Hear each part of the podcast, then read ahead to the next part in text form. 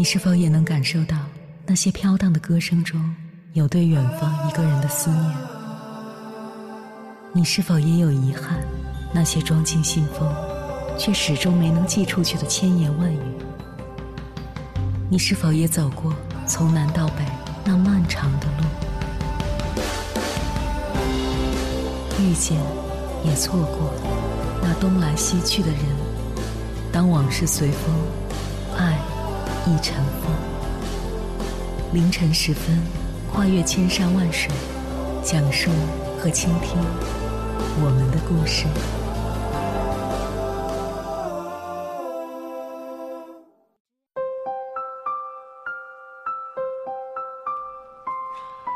欢迎回来，各位夜行者。这里是正在直播的中国交通广播心灵夜话栏目《千山万水只为你》，深夜不孤单。我是迎波，我要以黑夜为翅膀，带你在电波中自在飞翔。之前在网上看到南京某派出所的一条出警记录，老王家境殷实，对于培养孩子他毫不吝啬，不仅花了几百万让儿子去英国留学。等到儿子学成归来，还给他置办了一套房子、四辆车子。没想到，原本好好的一个海归，却整天缩在家里不出去找工作，且一待就是十年。老王恨铁不成钢，一气之下就把给儿子买的路虎车卖掉了。儿子得知后，竟然也把父亲的车给砸了。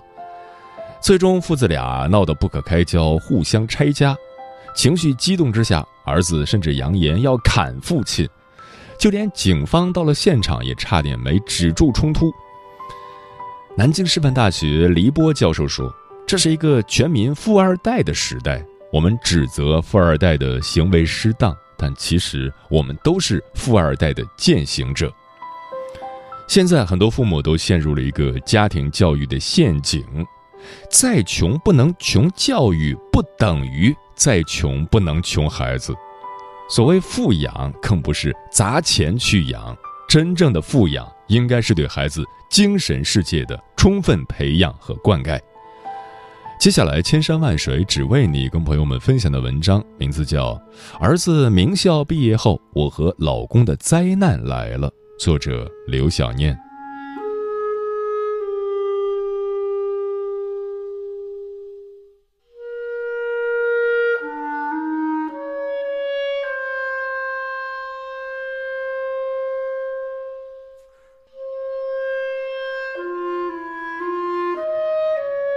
有多少家长像我和娃他爸一样，觉得宇宙的尽头是孩子上大学？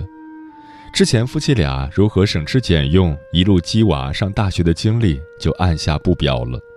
家家大同小异，各种精神与经济的双重付出，大家都懂的。就像王子和公主幸福的走进了婚姻一样，都以为孩子上大学了、工作了，从此老父亲、老母亲就可以活给自己看了。可是。现实残酷到露骨。简而言之吧，我儿子叫子吉，生于一九九八年，老公是房企会计，我是一名幼师，二线城市生活。曾经觉得孩子上初中、高中那几年是我们家最艰难的时光，房贷、车贷、教育贷，以及应对孩子的青春期各种学习动员。中考、高考考的是孩子。可何尝不是中国家长的一场历劫？留下的阴影是我至今做梦时常梦见孩子在考场里空了整整好几页的题，或者答题卡用的铅笔不对。盼望着，煎熬着，孩子终于上大学了，广州重点高校金融专业。所有人都跟我和娃爹说。这么好的学校，这么好的专业，等孩子工作了，你俩就等着享清福吧。其实现在的父母有几个是图孩子将来回报自己的？通俗的讲，父母都有自己的工作与社保。我们对孩子的要求其实很低，自食其力，将来不啃老就是烧高香了。当然这是下限，我们心中也有理想，觉得那么好的学校，又是那么好的专业。儿子的未来一定比我们夫妻俩要好上许多吧？毕竟他的起点与基础都比我们高出太多。到那个时候，我们需要做的就是安静的被后浪拍在沙滩上躺平。二零二零年秋天，子琪毕业了，他拒绝考研，准备在职场上大展身手。可是从大四投简历开始，他就一直在接受暴击，先后四次参加过银行系统的统招考试都被刷了下来。用他的话说，太卷了。一个银行比一个银行出的题刁钻变态，连三层矩阵、粒子静态能源公式、太阳系天体运动原理这样的东西都上来了，感觉不是银行招人，而是中科院在招储备院士。几轮应试失败，他表示得参加培训，不然毫无胜算。培训三个月，费用两万。我和老公怎么也没想到。孩子都该赚钱了，结果我俩又穿越回到高中时期给他付补课费的日子。可是疫情之下，工作本就难找，学习这种事情能不慷慨解囊吗？最终子吉完成了培训，但却依然没能通过银行笔试。我和他爸不禁问：“你大学四年外加这次培训，知识都学到哪儿去了？”但他。一会儿说这种招聘有内幕，一会儿又说笔试内容特别跑偏，跟专业知识不搭界。就这样，小半年过去了，工作丝毫没有着落。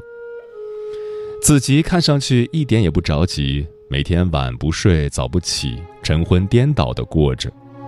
一过问工作的事情，他就很不耐烦：“我比你们还急，可这事儿不得等人家的消息吗？是我说的算的吗？”考试失败，一个又一个简历石沉大海后，有一天饭桌上，子吉跟我和他爸说：“要不我考公务员吧。”我俩当时觉得他放弃自己的专业比较可惜，可他一点也不觉得。我看了，像我这个专业，要想轻松拿到 offer，还是需要考研的。但我不想再读书了，我想工作，早点养活自己。这话没毛病，更何况一场疫情让大家觉得有份旱涝保收的公务员工作也是有优势的。子琪迅速在网上下单了公务员考试教材，第二天就送到了家。可是他有一搭没一搭的学着，每当我们问他学的怎么样时，他就说：“我一个名校金融系毕业的，学这玩意儿还不跟玩儿似的。”现实却啪啪打脸。他第一次考公的分数低得可怜，我们说他没有认真看书，他则说试题出的偏而怪。接下来的事情我尽量概括着说吧。考公失败后，子吉还想过考研、出国考教师资格证，但最终都无果而终。我们慢慢发现，他只是嘴上焦虑，很有追求和想法，其实他根本没有就业的紧迫感。反正在家有吃有喝有游戏打的，何必出去被社会毒打呢？工作没找到，可是他在生活上丝毫不觉得毕业了还靠爸妈养活有什么不妥。二十三岁的大小伙子常常把自己的房间搞得一团糟，不说坚决不会收拾。每天中午我和老公不在家，他就点外卖，哪顿外卖都没少于五十元。手机里没钱了，就一个微信发过来，老妈求支援。不仅如此，自己没收入，吃穿用度却毫不含糊。一双鞋子上千元，去了就试，试了就不脱，然后让我们去结账。我们觉得太贵了，但他说：“我马上要参加工作了，鞋子是最代表品味的地方，不能凑合。”有天晚上，我看老公在试穿自己那双新鞋子。我问他：“你干嘛呢？”他说：“感受一下上千元的鞋子走路什么感觉。”搞笑吗？一点都不。我们赚了大半辈子工资，可是真的不曾舍得给自己添置一双上千块的鞋子。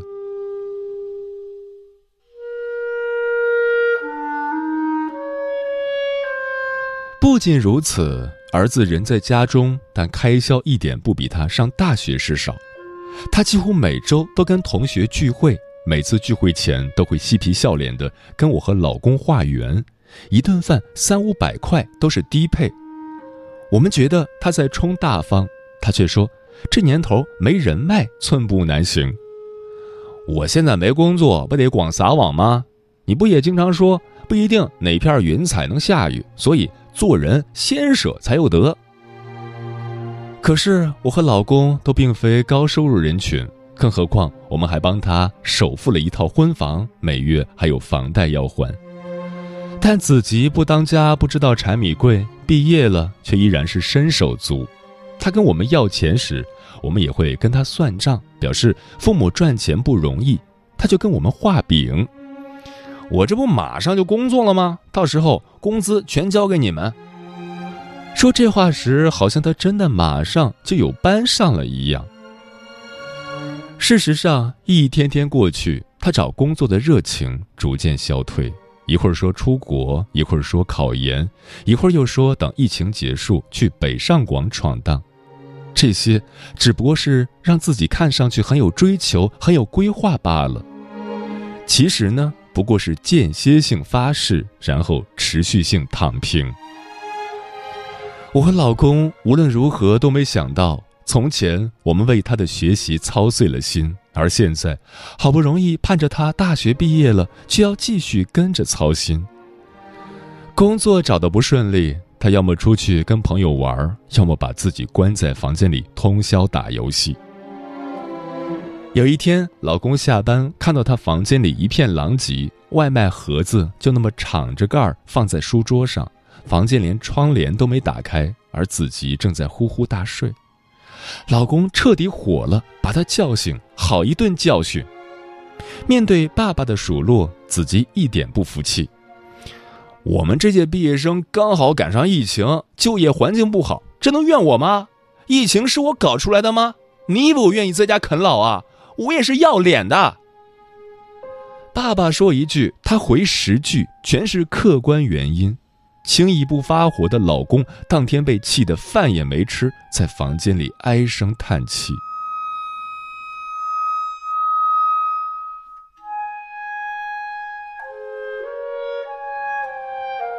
子琪工作没着落，他自己丝毫不着急，可我们俩根本坐不住。没办法，没什么人脉的我们，通过无数关系，终于帮他找了一份去银行做柜员的实习机会。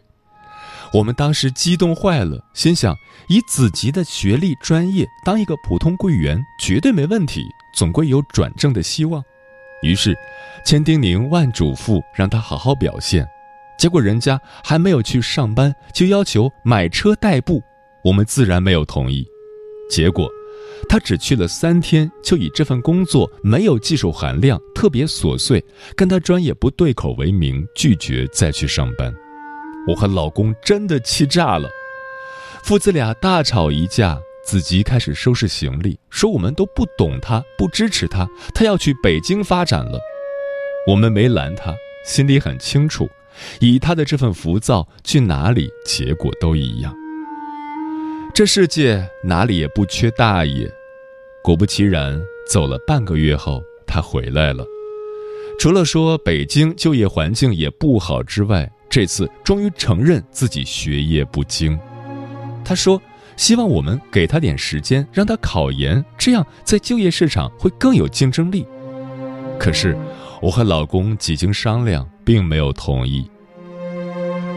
近距离了解成年后的儿子后，我们发现他缺的不是学历，而是脚踏实地的心态。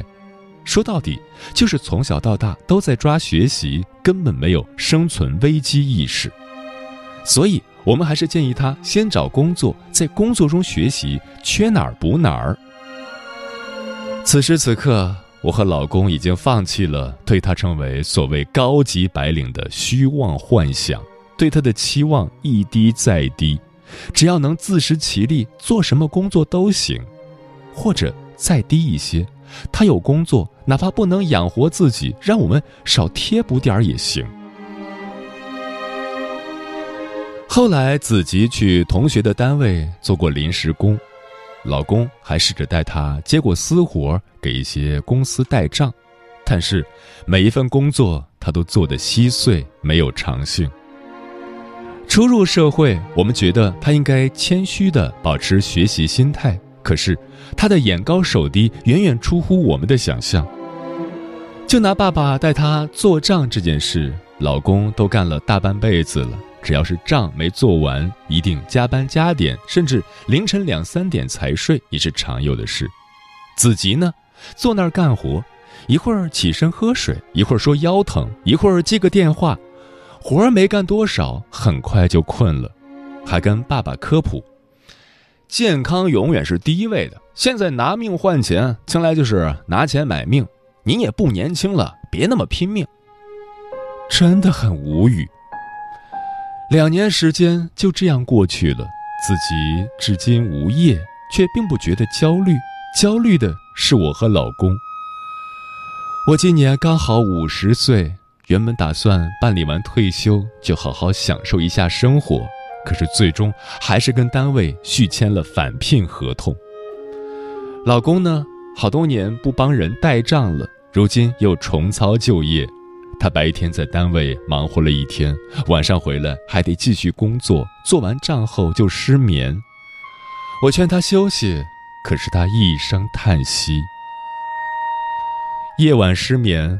我俩认真的往回推导，能够反思的就是，虽然不是什么富贵人家，但从小到大没让自己吃一点苦，感受到一点父母的艰辛。我们的目标非常单一，只要他成绩好，考上好大学就是终点。但事实证明，大学校园外的生活才是他最漫长的一生。以他现在的本事与状态，他拿什么应对？养活自己尚且是问题，更别说将来撑起自己的小家。我们无比想不通的是，我和老公没有学历光环，没有父母依傍，但至少还有为了生活可以低下腰去的吃苦耐劳，靠双手挣来如今的生活。为什么受过高等教育的儿子，反而连养活自己都成了问题？真的。人到中年，最大的心酸，可能不是上有老下有小，不是公司裁员，因为我们这一代人福享得，苦受得，为了活下去，我们什么行业都做得。人到中年，最最扎心的就是你举半生之力将孩子拖到高处，结果孩子过得还不如自己。那种劳累一天回到家。看到年纪轻轻无所事事的孩子，你顿觉人生无望。或许还是我和老公不够狠心吧。用闺蜜的话说，应该把她撵出家门，让她自己租房子、自己做饭、自己养活自己，无所依傍。老公也放过同样的狠话，说让她去送外卖，结果她说。我就别跟外卖小哥抢饭碗了，不然这么多年的学不就白上了吗？真不知道自己的孩子怎么就这么没出息，这么筋骨懒散，精神全无。再憋下去，我真的要抑郁了。所以来这里吐吐槽，既想听听大家的意见，同时也给很多爸妈提个醒。别单纯的把目光全部对焦在孩子的成绩上，日常生活能力的培养，对父母生计的体恤，和成年后要靠自己的自尊心是一定要有的。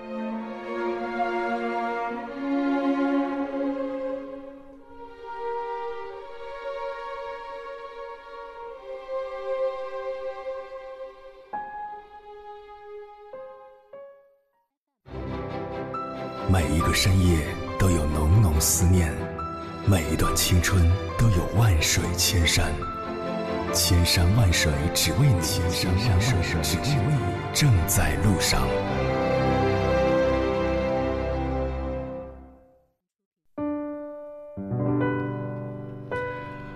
感谢此刻依然守候在电波那头的你，我是迎波。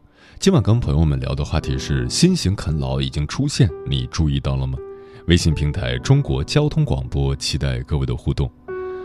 盛夏蔚蓝说：“我们小区的李阿姨夫妻俩已经双双退休了，家里只有一个儿子。前年大学毕业后就在家附近找到了工作，去年李阿姨他们还给儿子张罗了婚事，娶到了一个漂亮懂事的儿媳，一家人住在一起，其乐融融的。外面的人见了都说李阿姨迎来了好日子，但事实却不是这样。为了给孩子娶媳妇儿，他们卖掉了老房子，给孩子付了新房的首付。今年李阿姨的儿媳怀孕后就辞了工作，在家安心备胎。儿子的工资刚好够还完车贷、房贷，家里的许多日常开销都要由老夫妻俩的退休工资负责。李阿姨还要帮忙打扫一下日常家务什么的。他们夫妻俩的日常还是像当初养儿子一样，继续为家里操持。本以为到了守着一家人享受天伦之乐的年纪，却依然要过着为孩子奔波的生活。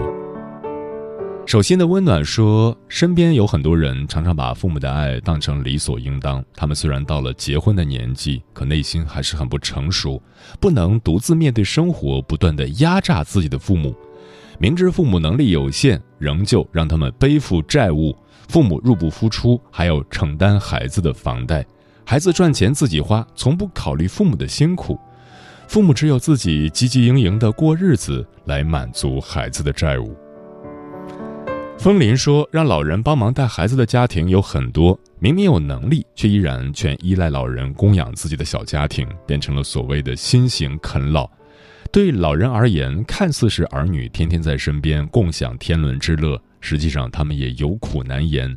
不仅失去了晚年的自由时光，透支了自己的身体，还得不断的给孩子甚至孙子花钱。”